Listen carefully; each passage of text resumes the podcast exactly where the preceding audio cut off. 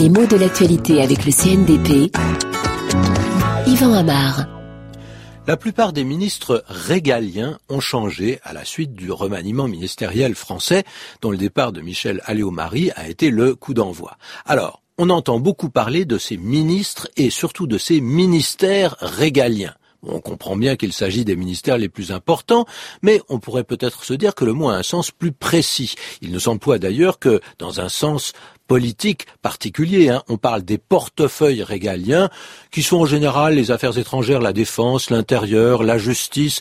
Il ne s'agit pas de ministères techniques, mais de ceux qui touchent le plus la vie propre de l'État. Donc ce qu'on appelle les fonctions régaliennes, en principe, sont celles qui appartiennent au chef de l'État et qui sont déléguées au ministère de première grandeur.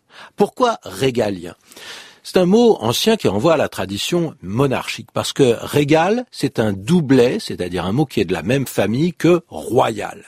Et l'adjectif dérive directement du latin regem, qui veut dire le roi. Quelle est la différence entre un privilège régalien et un privilège royal? Alors, on peut se souvenir de la régale. C'est un mot qui est bien oublié aujourd'hui, mais c'était comme ça qu'on appelait un privilège dont ne bénéficiait que le roi à l'époque de la monarchie française. Et notamment le privilège de percevoir les revenus des évêques euh, au moment où une évêché était vacante, quand un évêque était mort. Eh bien après, qui c'est qui percevait les impôts de l'évêque? C'était le roi. C'est ça qu'on appelait un privilège régalien, une régale.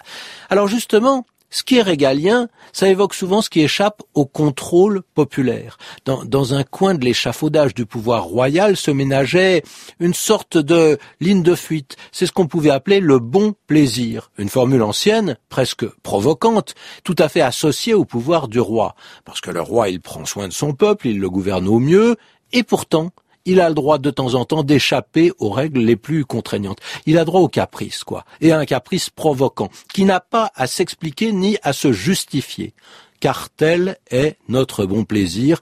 C'était la formule utilisée pour terminer les anciens édits royaux, certains d'entre eux en tout cas, et marquer que justement ils étaient irrévocables, rien ne pouvait les ébranler.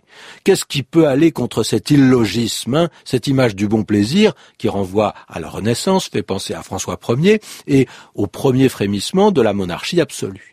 Alors ce mot régalien, aujourd'hui, fait penser parfois à ces vestiges du pouvoir des rois. Hein. Par exemple, on dit que le président de la République a un droit régalien qui est le droit de grâce. Ce même mot de grâce appartient d'ailleurs à cet ordre de langage. La grâce, par elle-même, eh bien, elle est régalienne.